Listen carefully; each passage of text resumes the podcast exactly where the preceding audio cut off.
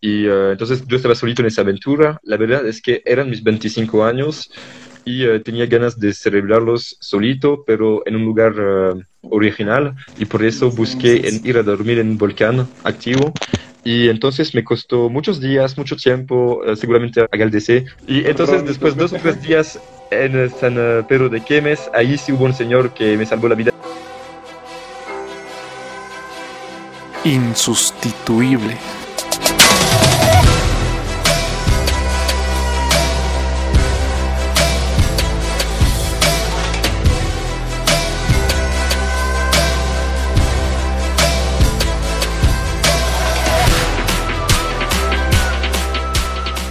Bienvenidos al podcast de Insustituible, el podcast diseñado para personas que están dispuestas a sobresalir del montón. Personas que desean esforzarse, desean correr una milla extra, personas que desean ir más allá de sus posibilidades. Yo soy Sergio Vasco y el día de hoy estoy compartiendo la conversación que tuvimos con Alexis de Salt. Cuando ingresó al país, nadie, ni siquiera él mismo se imaginaba el impacto que un video tendría en su vida y en nuestras vidas. Ha abierto los ojos de todos nosotros, que mirábamos cómo lugares preciosos de Bolivia se convertían en basureros, y cuando muchos de nosotros solamente nos quejábamos, él decidió actuar. Y fue un 27 de marzo en el cual Alexis unía a un país. Y así ha viajado por muchas otras ciudades, invitado para hacer limpiezas, para que lo reconozcan o para que lo entrevisten. Pero sin perder la sencillez que lo caracteriza, ha seguido impulsando lo que ahora le apasiona y enamorado de Bolivia y su gente, está dispuesto a seguir aportando.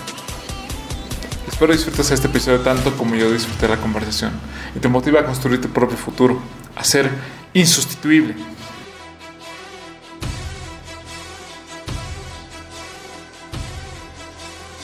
¿Quién es Alexis? Uh, Alexis, de, Alexis de uh, soy yo, primero. Uh, tengo 25 años, supuestamente soy francés, pero no solamente. también belga, suizo y costarricense. Al inicio era un viajero a través de América del Sur y decidí quedarme en Bolivia uh, porque me atrayó mucho los lugares y los proyectos, la solidaridad de la gente. Eso me, me, dio ganas de quedarme aquí en Bolivia para hacer más proyectos todavía. ¿Cuánto tiempo estaba planificado que te quedes en Bolivia? Pues cuando decidí hacer una vuelta del mundo después de mis estudios en Francia, me dije voy a quedarme algunas semanas o meses sin tener ninguna, uh, ningún itinerario previsto para hacer mis mi viajes a través del mundo Así que después Brasil, donde me quedé un mes, después de Paraguay, donde me quedé una semana, vine a Bolivia y de ahí no sabía cuánto tiempo me iba a quedar, la verdad. Tal vez algunas semanas, un mes, algo así. Tenía hasta tres meses máximo con uh, mi visa. O sea, no, no con visa, justamente con el pasaporte francés. Uh, algo como un mes pensaba quedarme aquí en Bolivia. Y uh, pues decidí quedarme mucho más ahora, que tengo una visa de tres años, así que no tengo tantos límites. Wow.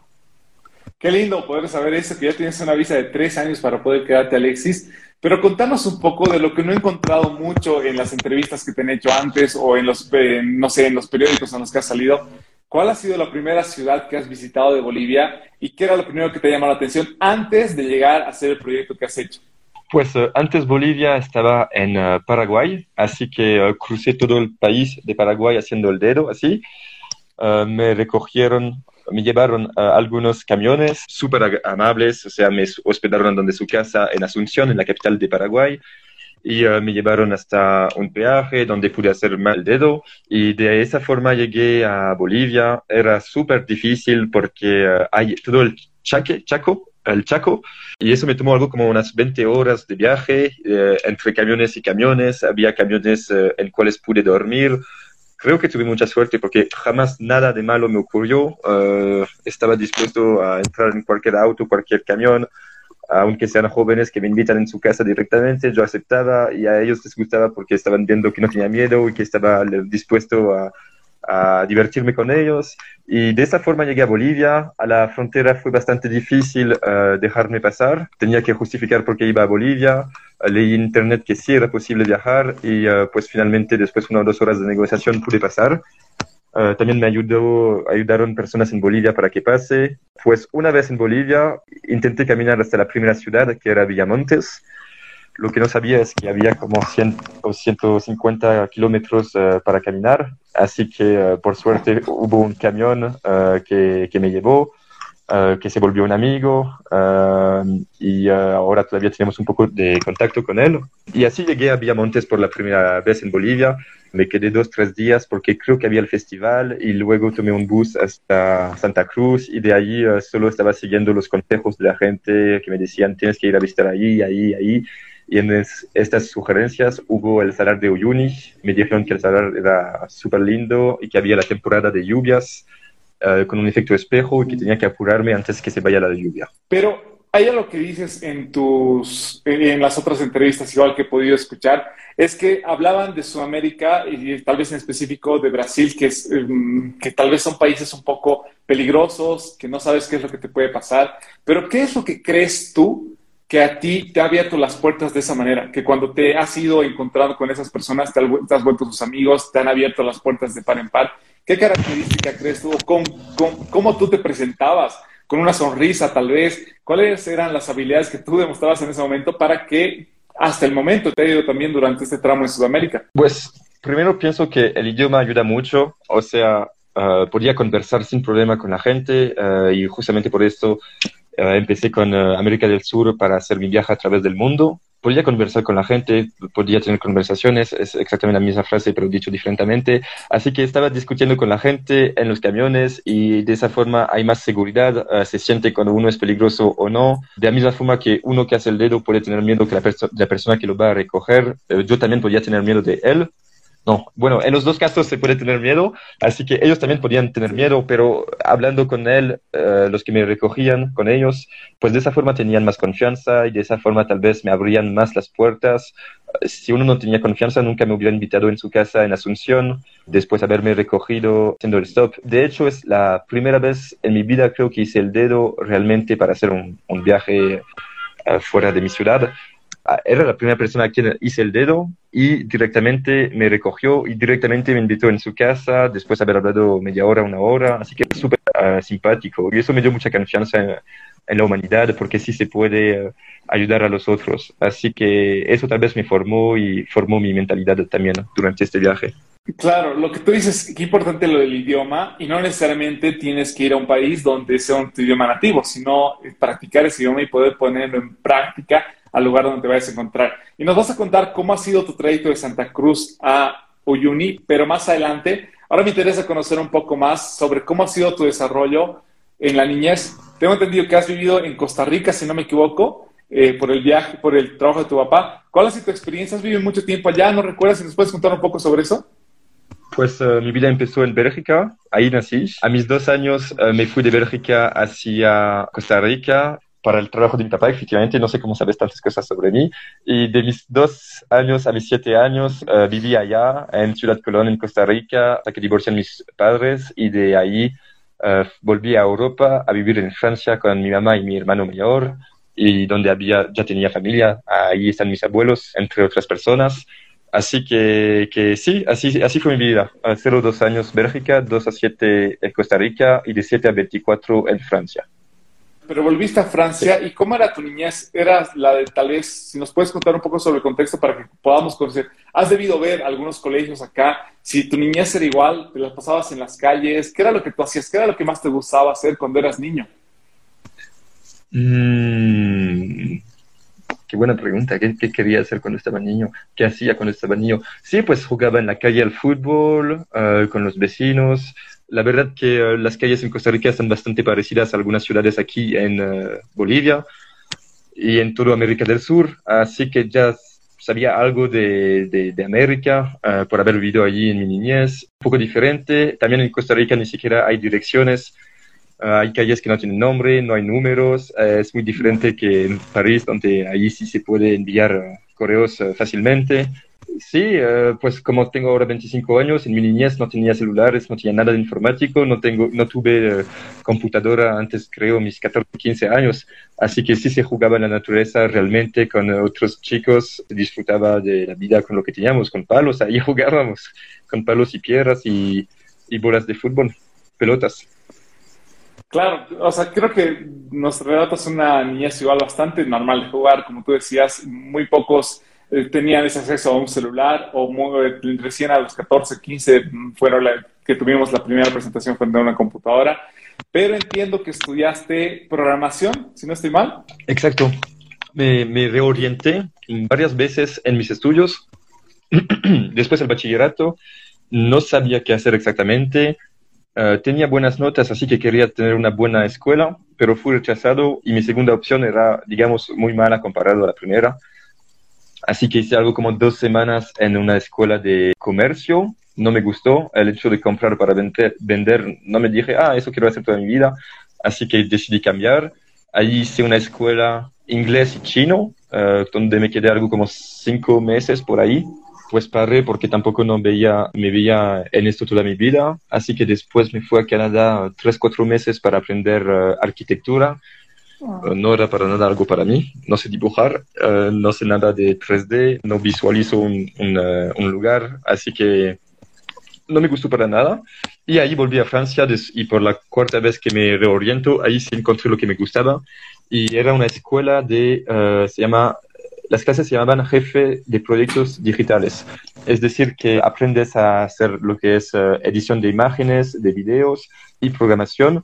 Y yo me especialicé en la programación, entonces ahí aprendí a manejar eh, equipos en proyectos. Solía manejar justamente los equipos durante casi todos los proyectos en la escuela, porque era muy divertido.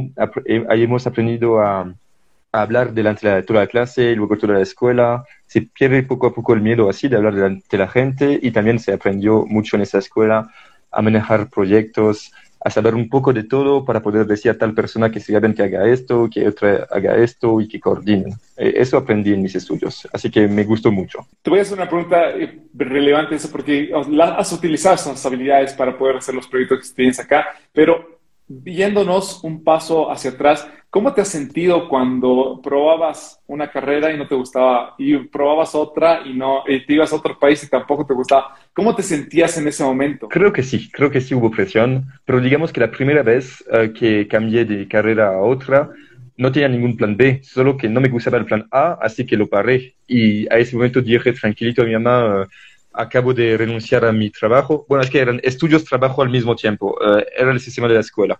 Pero dije a mi mamá, acabo de renunciar. Dije a, al jefe que, que no me gustaba y que no quería hacer esto. Y estaba más o menos tranquilo porque porque de todos modos me sentía súper mal yendo. Y uh, si te sientes mal yendo a tu trabajo, pues quítalo. Eso era mi mentalidad y todavía lo es. Así que solo quité este trabajo, que eran los estudios uh, al mismo tiempo. Creo que era tres días en clase y dos días al trabajo. Así funcionaban las clases, o sea, la, el programa. Y uh, no me gustaba. Eh, me sentía mal en la noche sabiendo que me iba a alimentar para hacer phoning. Se trataba de llamar, llamar a escuelas para vender los videoproyectores y, nueve casos sobre diez o, o, o 99% casi um, no quieren recibir tu llamada, tu llamada y te dicen que no, así que es frustrante y no me gusta para nada llamar a alguien para, para molestarlo. Así que nada más dije, no me quedo ahí y ya me voy. Uh, mi mamá reaccionó como, como que, ¿qué? Uh, tienes que, que, encontrar otra cosa, no vas a quedar a hacer sin nada. Y el día siguiente encontré otra cosa que era uh, inglés-chino. Eh, las clases de inglés y chino. Eh, era un programa igual que, que juntaba los, dos idiomas. Pues ahí durante algunos meses me sentía bien hasta que ya no, ya no me veía hacer eso toda mi vida, no, no sabía qué iba a hacer después de esto, así que decidí parar. Y después creo que trabajé algo como seis meses esta vez un trabajo de verdad, o sea, cajero, eh, cajero y poner las cosas en sus eh, stand. Y uh, eso lo hice seis meses. Obviamente que no me gustaba tanto, pero era uh, para tener un poco de ahorros y para terminar el año, porque uh, las clases son de algo como octubre hasta julio. Y como terminé, paré de hacer mis estudios de inglés chino a mitad de año, no podía hacer nada más no podía recuperar otro año ah, porque ya estaba perdiendo el primer semestre. Así que en ese momento aproveché para tener ahorros y, esos ahorros, y desde que tuve esos, ahorros nunca falté de dinero porque siempre tenía algo para, para comer, para ir a, ir a, para divertirme, lo que sea. ¿Cómo me sentí después de haber parado eh, inglés chino? Igual no me sentí tan mal la única vez que me sentí realmente mal por haber parado es después de arquitectura, porque estaba lejos. O sea, la verdad es que me sentí mal porque estaba lejos y solito y estaba durmiendo en un eh, bajo el piso, no sé cómo se dice. Uh, sí. Bajo el, el, nivel de la tierra, así que tal vez eso eh, influyó en, el, en, lo que yo me sienta mal, uh, las clases no me gustaban y lo que pasa es que estaba lejos y ahí tenía, tenía, que decir a mi mamá para la tercera vez, no me gusta lo que estoy haciendo, así que quisiera parar. Eso es súper deprimido, tal vez lo más deprimido que fui en mi vida era ese momento. Uh, no quería ni siquiera despertarme, solo quería dormir y dormir y dormir porque no quería hacer nada. Así que mi mamá más bien me apoyó uh, otra vez y me dijo, está bien, te vamos a buscar otra cosa. Y ahí buscamos en Internet escuelas en París, escuela de digital para ser jefe de proyectos digitales y ahí sí me encantó hasta el final. Así que, me, así que la verdad no me sentí mal por haber parado mis estudios, más ver, tenía miedo tal vez de decepcionar a Sótano, gracias, para parar mis estudios. No, me sentía mal por lo que pensaba mi mamá después de haber parado mis estudios tres veces, pero estoy súper contento de haber hecho esto. Y la verdad que después justamente los eh, estudios que hice en jefe de proyectos digital que me encantó, quería seguir, quería continuar en otras clases más especializadas en la programación y estoy súper contento de no haberlo hecho, porque hubiera sido súper difícil. La verdad que no me encanta tampoco programar porque es mucho bugs, mucha, mucha dificultad. Así que más bien que no he hecho eso, porque gracias a, a, no haber hecho esto, pues pude hacer mi otro sueño de mi vida, que era viajar, y ahí me encuentro ahora. ¿Y eso? ¿En qué momento de lo que estabas, tal vez ya habías encontrado una carrera que tenías? ¿En qué momento viene la idea a tu mente de querer viajar por el mundo? ¿O quién? ¿Conversando con qué amigo? ¿En qué momento viste algún video? ¿Qué fue lo que despertó en ti el hecho de querer viajar por el mundo? Pues me acuerdo que durante mis últimos estudios, que eran jefe de proyectos digital, igual era uh, un sistema que yo adoro porque es uh, dos días en la escuela, tres días en la empresa. Y en la empresa, esa es una gran empresa que se llama SAP, que es una empresa más bien uh, business to business, es decir, que no es muy conocida del público, pero sí de las empresas. hacen software para, para otras empresas que son muy utilizados. Y uh, me recuerdo que ahí en esa empresa pues uh, ya estaba mirando un montón de artículos, videos, fotos de viaje para saber cómo hacer un viaje. Uh, hay un sitio que se llama Tour du Mondiste, que significa el que hace la vuelta del mundo y da un montón de consejos sobre el material que hay que llevar, uh, qué comprar, la mejor calidad, el más ligero, dónde ir, los diferentes modos de viaje, qué itinerario seguir. Y uh, y eso me emocionaba realmente, que quería que, es que estaba muy aburrido en la oficina, tenía algunas tareas, hola Yannick, tenía algunas tareas, um, uh, pero muy pocas, muy pocas por semana, tenía muy poco tiempo que realmente tenía la impresión de dedicar a la empresa, así que todo el resto del tiempo sí lo utilizaba muy bien porque hacía tutoriales o leía artículos sobre el viaje. Y sé que a ese momento sí tenía un montón de ganas de viajar, así que es lo que hice, viajé Uh, después haberme uh, instruido sobre qué llevar, etcétera, y, sobre todo haber ahorrado en esa misma empresa lo suficiente, uh, pienso, para hacer una vuelta del mundo, que finalmente no hice, o sea, que hice hasta el tercer país, Bolivia. Y imagínate, te falta mucho todavía. Y si la siguiente pregunta, en base a la decisión que ya habías tomado de poder viajar por el mundo, ¿por qué decides Sudamérica? Tal vez ya habías conocido Canadá, tal vez Europa o irte hacia China o hacia ese lado del mundo? ¿Por qué viene igual a tu corazón el hecho de venirte por América? Pues uh, sí, ya he conocido a Europa y uh, la otra opción que tenía era África, uh, porque viendo el mapa me estaba intentando hacer un itinerario con mi dedo, con el objetivo de nunca tomar el avión, lo que finalmente sí hice pero uh, estaba pensando en que podría hacer la vuelta del mundo o caminando o hacer, haciendo el, el, dedo o trenes o cosas así, pero sin avión. Y quería realmente que sea un itinerario que sea seguido, que no haya de un punto a otro, o sea, que vaya de, de South Africa, de África del Sur, hasta Perú. No quería esto, quería algo realmente ver uh, todos los países, pero caminando y que vaya de un país a la frontera y que la cruce. Eso quería hacer y entre mis dos opciones que eran entonces África para empezar o América del Sur, uh, quise empezar con uh, América del Sur um, por dos razones. La primera porque hablo español, lo que ayuda mucho para no morir.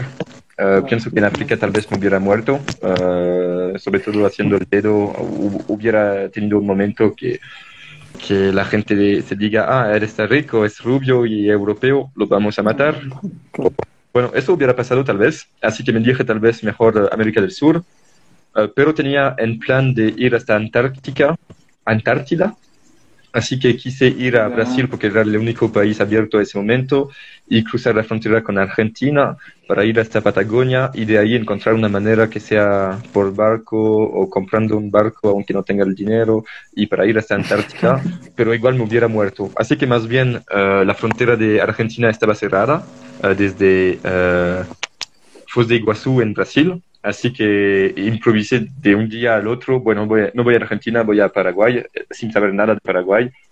Y pues eh, así pasó. Uh, entonces, para responderte en una frase, para el idioma...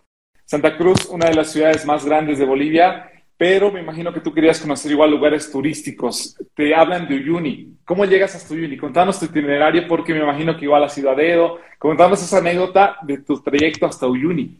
Después de Villamontes, entonces tomé un bus hasta Santa Cruz y ahí no, tenía idea de lo que iba a hacer, cuánto tiempo me iba a quedar, uh, pero estaba en un hostal, uh, 360 o 365 se llama, creo, y uh, ahí encontré gente, porque es súper fácil hacerse amigos en este lugar, y hemos visitado alrededor, fuimos a, a Espejillos, a las cascadas que están a la parte de Santa Cruz, Uh, juntos, era una linda aventura, improvisando y pasaban un montón de cosas en el viaje, era divertido.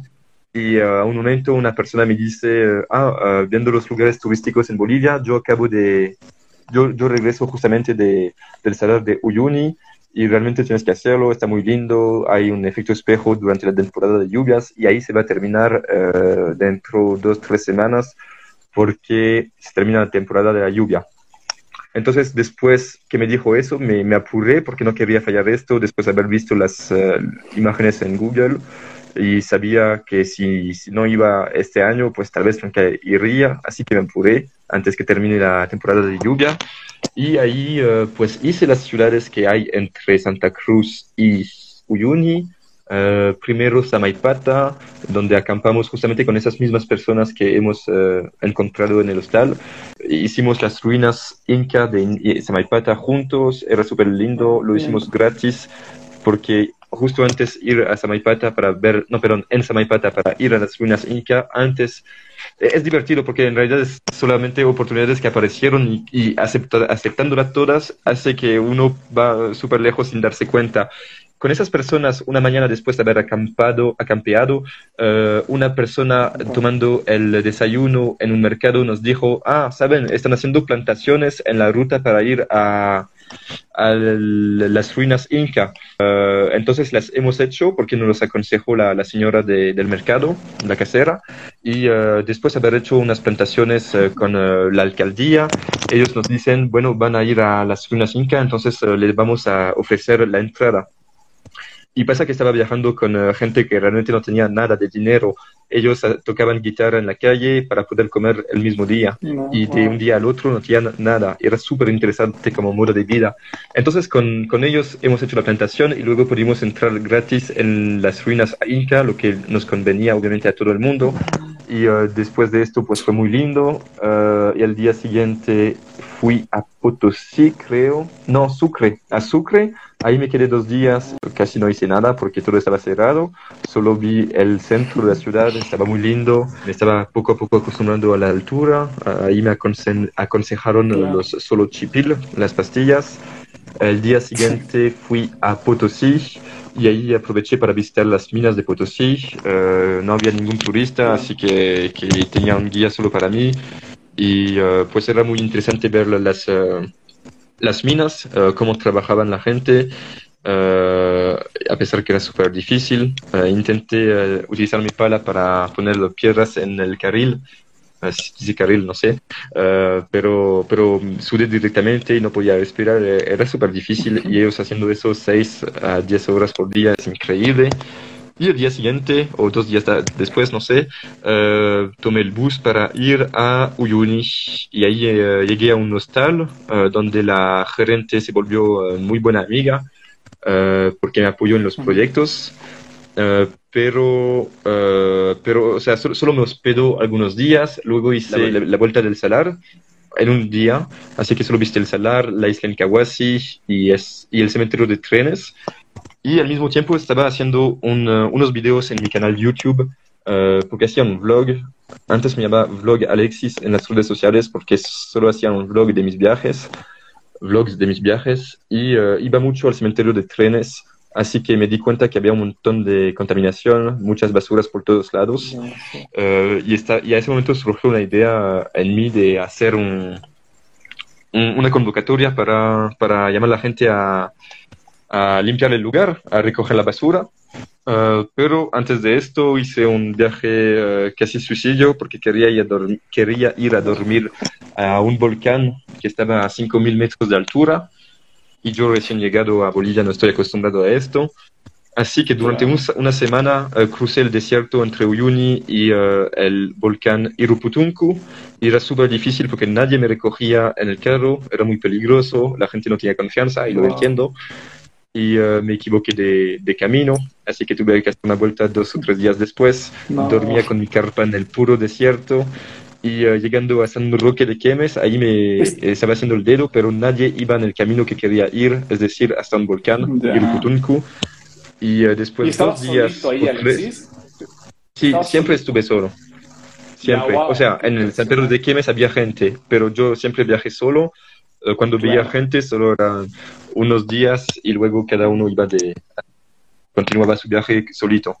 Y uh, entonces yo estaba solito en esa aventura. La verdad es que eran mis 25 años y uh, tenía ganas de celebrarlos solito, pero en un lugar uh, original. Y por eso busqué en ir a dormir en un volcán activo. Y entonces me costó muchos días, mucho tiempo, seguramente agaldece, alga, agaldece, hola, hola Ronico. Y entonces después dos o tres días en San eh, Pedro de Quemes, ahí sí hubo un señor que me salvó la vida después, que sí aceptó recogerme en su carro para llevarme hasta cerca del volcán, porque él tenía eh, una granja eh, cerquita, así que lo pasamos súper bien, era paraísaco el lugar, juntos fuimos hasta una laguna, no, aguas termales, perdón, y había él y su amigo granjero, el pastor, y era súper lindo. O sea, ahí hay reels en mi Instagram que podrían ver después, donde estoy con un montón de llamas, y es porque, porque me, me perdí muy lejos en la naturaleza, muy lejos en el aleatorio, y es ahí que vi las cosas las más lindas de, mi vida. Eh, estar ahí con las llamas era súper lindo, el, el paisaje era limpio, no había nadie. Y después de esto me llevó hasta el volcán y ahí pude subirlo. Eh, cuando llegué arriba había una tormenta de, nieve, había rayos, truenos y eh, no sabía si me iba a vivir porque el día antes eh, un amigo del pastor nos dijo que no había oxígeno durante la noche pero igual quería terminar eh, este objetivo, así que lo hice y uh, sobreviví, como lo puedes notar. Uh, dormí en el volcán activo para mis 25 años y así que estaba contento porque logré mi objetivo. Y luego bajando, bajando del volcán y caminando hasta la granja, habían como 5 o 6 horas de caminata. Y a un momento ya no podía más, me acosté, me paré, me dije, bueno, ojalá que venga mi amigo. y vino, y vino y me dio un pollo que, que justamente acaba de comprar. Eh, pero muy lejos, lo compró hace cinco horas antes y me lo dio y, me salvó seguramente. Y así que de esa forma eh, celebré mis 25 años y después llegando a Uyuni, uh, ¿podrías hacer una serie de tu experiencia en Bolivia? Tengo ahí, tengo una pregunta, porque lo, que nos estás contando está muy bueno. No sabía que era tu cumpleaños justo cuando habías viajado a, esto, porque sí habíamos escuchado igual, como está Ronicos ahí contado, él sacado varias, varias información de la entrevista que él te ha hecho. Pero, Alexis, tengo una duda. ¿Tú le tienes miedo a la muerte? ¿O en ese momento le tenías miedo a la muerte? ¿O era que pase lo que tenga que pasar? No, creo que tenía miedo de la muerte. más bien días antes, o sea, por, ejemplo, en San, uh, San Pedro de Quemes, el pueblito antes del volcán, dormí en ruinas abandonadas y me pasé y estaba paseando en esas ruinas abandonadas en la pura noche con mi flash. Y hice eso justamente para perder, perder todo miedo que tenía. Así que me dije bueno lo voy a hacer. Y estaba solito. O sea cuando uno tiene miedo de volver a su cama después de haber apagado uh, sus luces eso ya no tengo. Antes tenía pero ya no. Ya hice algo tanto más uh, peligroso o que asusta que, que ya no me asustaba nada. Uh, me perdí mucho de mi miedo de, de, cualquier cosa. Así que más bien ahora no temo nada y me arriesgo, pero pero, funcionó. Tal vez tuve suerte. Funcionó y qué importante lo que nos dices de enfrentar esos miedos para que podamos enfrentar otros más grandes y otros más grandes, porque no necesariamente todos vamos a tener la capacidad de irnos y dormir en un volcán activo, pero tal vez tienes un miedo de hablar en público. ¿Por qué no empiezas con un grupo pequeño y después de 10 personas te subes a las 20 personas y después a los 20, 30, 40 y de esa manera vas enfrentando esos miedos? Es progresivo poco a poco y eso creo que te ha ayudado a llegar hasta ahí. Contanos cómo has llegado ya, vuelves a Uyuni, ves todo, bueno, te, das cuenta de algo que como decía en la introducción, tal vez para nosotros que ya vivimos todos los días, se vuelve normal, que exista mucha basura en un lugar turístico, en un lugar que muchas personas vienen de otros países a reconocerlo. Te das cuenta de ese problema y de dónde nace el corazón de querer hacer algo. Tal vez y nos decías que habías ayudado en tu camino hacia Uyuni, habías ayudado a la alcaldía, habías ayudado construyendo esos caminos. Eh, tal vez nace de ahí. ¿En qué momento tú te das cuenta que tú podías aportar y ayudar? Exactamente. Nada más para terminar con lo que es progresivo, me hace pensar que anteriormente había también dormido en una isla eh, solito en Tailandia y tal vez si no lo hubiera hecho esto, pues no hubiera dormido directamente en un volcán eh, activo pero sí es cierto que es progresivo y voy a, corroborar esta afirmación después con los discursos delante de la gente. Bueno, voy a hacer ahora porque si no me voy a olvidar después. Eh, lo de que decía en los estudios que hacía eh, en lo de en lo de eh, mi escuela, donde estaba jefe de proyecto digital con mis, mis amigos de mi, de mi clase, y luego presentábamos nuestros proyectos durante toda la clase, toda la escuela, otras escuelas. Y de esa forma empecé a perder mi miedo a hablar, hablando delante de la gente. No, no, tenía miedo de lo que me juzgan, no me importaba. Y um, voy a quitar mi micrófono porque se está cayendo. Uh, no mi micrófono, mi cargador. Uh, entonces, poco a poco uno pierde el miedo haciendo cosas más y más uh, intensivas. Y de la misma forma, en lo que tiene que ver con hablar delante de la gente, eh, pues en Uyuni eh, lo que pasó justo después uh, el volcán activo es que me di cuenta de la de las basuras que había por todos lados, así que me dije, bueno, yo estoy haciendo vlogs para mi canal YouTube, tengo 10 seguidores, o sea, 10 amigos, nadie. me dije, estoy acostumbrado ahora a grabarme frente a la cámara cuando estoy solo, creo que no tengo la, todavía no estoy listo a hacerlo en puro público, mientras que otros influencers sí lo pueden hacer sin problema, yo no todavía, pero vendrá. Um, pues yo me grababa solo en las vías de tren y no tenía miedo que nadie me juega porque no, había nadie, más bien uh, tal vez me sentía juzgado una vez que lo publicaba, pero no me importaba, estaba en otro país, ni siquiera mis amigos estaban en el mismo continente que mí. Así que hice ese video esta mañana, que era una convocatoria para limpiar el cementerio de trenes y lo publiqué en una página Facebook y de ahí se compartió un montón.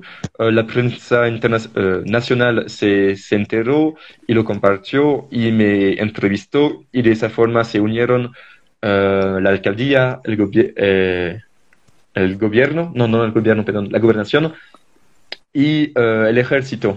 Así que de un día al otro uh, tenía una vida que ya estaba cambiada. Uh, sabía que no iba a viajar el, día siguiente a Tupiza como tenía previsto para ir a hacer caballo, uh, pero que iba a hacer una limpieza y que seguramente que iba a ir aún más lejos después de esto. Ya lo sentía que no iba a ser solo una vez. Y ese mismo día que hicimos la limpieza, pues tuve que hablar delante de 300 soldados para agradecerlos y no iba a decir al coronel o comandante, ah, perdón, me da miedo, no lo voy a hacer. No, no, no, ese día perdí todo eh, el miedo que me quedaba de hablar delante de la gente. Así que poco a poco, haciendo algo más y más grande, igual los días anteriores tenía entrevistas por las primeras veces de mi vida. Así que todo eso, todo eso fue progresivo y perdí mi miedo, que sea en aventuras o que sea en hablar delante de la gente, eh, poco a poco, porque los eventos quisieron esto. Y como tú dices, Alexis, no ha sido de la noche a la mañana. Muchas veces los que te hemos conocido por la televisión o por las redes sociales, pensamos que alguien, no sé, se le ocurrió, estaba en París, despertó con las ganas de viajar a Bolivia, apareció y de la nada dijo, quiero limpiar, sino que ha sido un proceso. De todo lo que nos has ido contando, ha sido paso a paso lo que has ido construyendo para que tú puedas ver tal vez un problema que a ti te estaba afectando, que tú te dabas cuenta que afectaba a todo el ecosistema que estabas en ese lugar, pero todas las herramientas que has ido construyendo durante ese tiempo han ido sumando para que tú puedas generar ese impacto que has tenido, porque no ha sido de la noche a la mañana, sino que ha sido un proceso que has ido eh, construyendo. Pues todas las consecuencias vienen de experiencias, así que pienso que si tuve esas ganas uh, en el cementerio de trenes era primero porque un montón de gente me ayudó antes, eh, el que me salvó la vida en el volcán, en Paraguay el que me recogió, que me eh, hospedó en su casa, la gente que vi durante mis viajes y no pasó nada mal durante mis viajes, aunque sé que hubiera podido pasar mal, pero igual todo pasó súper bien, así que es como que tenía una deuda hacia, la vida para hacer algo. Y la otra cosa es que eh, estuve acostumbrado a París, donde hay un montón de basureros y hay un montón de gente de la alcaldía que limpia las calles. Así que solemos no botar basura al suelo porque, porque sería ser muy cochino cuando sabes que tienes que hacer 10 metros y ya encuentras un basurero. Así que no solemos vivir con basura alrededor que no sea recogida una hora después máximo. Así que sí me afectó ver esa basura en el cemento de trenes y por eso tal vez eh, quise eh, agradecer a la gente que me ayudó antes haciendo esta convocatoria para intentar hacerlo y uh, porque estaba acostumbrado a, a calles en cual hay una gestión de los residuos sólidos mucho más avanzada. Tal vez por eso quise hacer todo esto. Este es el resultado. Y como tú dices, me parece muy buena tu reflexión porque ayuda y aporta lo que vemos. También es bueno que viajemos, eso nos ayuda a que podamos también aplicar cosas que tal vez aquí estamos haciendo bien y de otra en otro país o en otra circunstancia, en otra cultura se está haciendo o se puede mejorar lo que se está haciendo en ese lugar y nosotros podemos ir a aportar de esa manera. Me gusta lo que estás contando. Lo que pasa después es historia. Lo que pasa después ya todos conocemos que has empezado a viajar por todos los lugares has empezado a aportar, pero ¿qué? Y ahí sale otra pregunta, Alexis, ¿qué es lo que hace que te quedes en Bolivia? Si el objetivo era quedarte un mes, has hecho algo bueno, digamos, has aportado. ¿Por qué no tal vez decir, me voy a otro país? ¿Por qué? ¿Qué es lo que te enamora de Bolivia para decirme, tengo que quedar más tiempo y hasta ahora incluso decir de manera indefinida? pues ahora tengo, o sea, tuve un montón de adrenalina a través de esos proyectos, porque después Uyuni seguí con uh, Oruro y luego en La Paz y uh, hubo unas 15 limpiezas y eso me aportó un, enormemente, no se dice esa palabra, me aportó un montón de adrenalina, me sentía súper bien uh, por lo por, las causas que estamos defendiendo, veía que había un montón de solidaridad de la gente que se unaba para los proyectos, para las, las, limpiezas, obtuve un montón de contactos a través de todo el país y eso me dio ganas de quedarme porque es imposible para mí pensar Uh, bueno, mañana me voy a Perú para seguir mi vuelta del mundo y me pierdo todo lo que uh, acumulé atrás ahora uh, siento que tengo la capacidad de hacer mucho más cosas, mucho más proyectos y en eso estoy. Eh, no me paro ahora para nada, que quisiera hacer mucho más cosas, sabiendo que sí se puede, sabiendo también que tengo la posibilidad de, de quedarme neutral y entonces coordinar varios partidos diferentes sin que me importe y de esa forma puedo hacer cambios. Y si uno siente que puede hacer cambios, pues se vuelve una, una responsabilidad. Uh, si sé que podría mejorar algo, pues tengo que hacerlo, no puedo irme y dejar todo atrás como si, que, como si no hubiera pasado nada. Así que me perdería toda mi adrenalina que tengo uh, yéndome del país y no quiero irme para nada, quiero seguir con otros proyectos y de esa forma me siento bien. Te siento que tengo un, más un, uh, un futuro por aquí más bien que en otro lugar. Y yo sé, y aquí alguien está comentando que full adrenalina en las ánimas cuando vinieron a, La Paz, me imagino que Yannick está comentando eso. Y, ¿saben? Eh, no solamente la adrenalina que tú tienes, yo creo que la adrenalina igual que has podido impregnar en otras personas. Que la adrenalina que las personas ya no era solamente tú, sino otras personas que querían hacer lo mismo, otras fundaciones que se sumaban al, a ese propósito que tú tenías, que también has dejado impregnando en otros lugares. Sé que han habido ciudades como Tarija, por ejemplo, que no han necesitado ya que tú vayas de manera presencial para organizarse, sino que ya han visto esa iniciativa que tú has tenido y tal vez tú estabas en otra ciudad, pero ellos lo estaban haciendo, entonces has dejado también esa huella y eso es súper importante. Alexis, pasa muy rápido el tiempo. Te quiero hacer una pregunta que me parece súper importante para las personas que están eh, estudiando en este momento en la universidad, que son las personas que escuchan el podcast Insustituible, y es si pudieras volver atrás a los años en los que estabas comenzando, tal vez la primera carrera, y pudieras volver en una máquina del tiempo y te encontrarías con el Alexis que tenía, no sé, 17, 18 años, ¿qué le aconsejarías con lo que ya has vivido después de estos 6 o 7 años que, han pasado? ¿Qué le aconsejarías al Alexis que está comenzando su carrera universitaria? Pues nada, que haga exactamente lo que va a hacer y que no le aconseje nada y que lo que pasará, pasará. Uh, no me arrepiento de nada, no considero haber perdido tiempo por reorientarme de algunas carreras a otras. Imaginemos que hubiera hecho directamente lo que me gustaba, que eran proyectos digitales, pues ahorita estaría en una oficina, en una agencia, haciendo proyectos digitales para otras empresas. y no me hubiera gustado. Eh, estoy contento de lo que pasó, estoy contento que no, que no se haya pasado de otra forma, estoy contento de todo eso. Para mí no hubo algo que, no hubo nada por qué arrepentirme, eh, porque, porque ahora estoy aquí y estoy contento de mí, estoy alegre, así que no quiero cambiar nada de mi pasado, lo que pasó, pasó. Y entonces no, no me arrepiento de nada. Nada más para precisar algo de antes que dijiste que se sumaron muchas, cosas, eh, muchas organizaciones en los proyectos, solo quería precisar que ya existían, eh, nada más que hubo más fuerza durante ese movimiento, pero sí existían.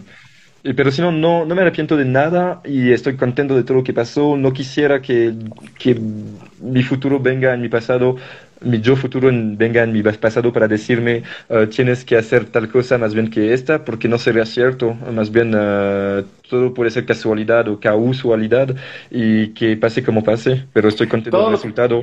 Ale dice ahí que sí le, le, gusta la respuesta, dice buena respuesta, dice Alaco, y realmente me parece una buena respuesta porque se nota que estás disfrutando lo que tienes ahora. Se nota que estás disfrutando tu presente y lo que has logrado construir hasta el momento y eso es súper bueno. Te están mandando muchos corazones, querido Alexis. Están igual ahí riéndose con la canción que estabas cantando.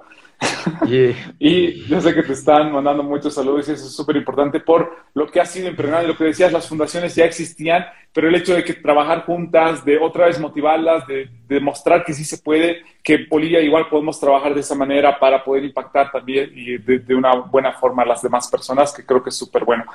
Te voy a hacer la última pregunta. Según tu perspectiva, ¿qué hace una persona o qué debe hacer una persona para poder ser insustituible? Primero, no estoy seguro de lo que significa insustituible. Bueno, es súper difícil de decir. Insustituible. Que no se puede cambiar, ¿eso es? Pues uh, todo el mundo es uh, insustituible. No, todo el mundo es sustituible. Todo el mundo se puede cambiar. Todo el mundo puede hacer las mismas cosas que nosotros. Más bien no hay que pensar que que solo algunas personas pueden hacer tal cosa.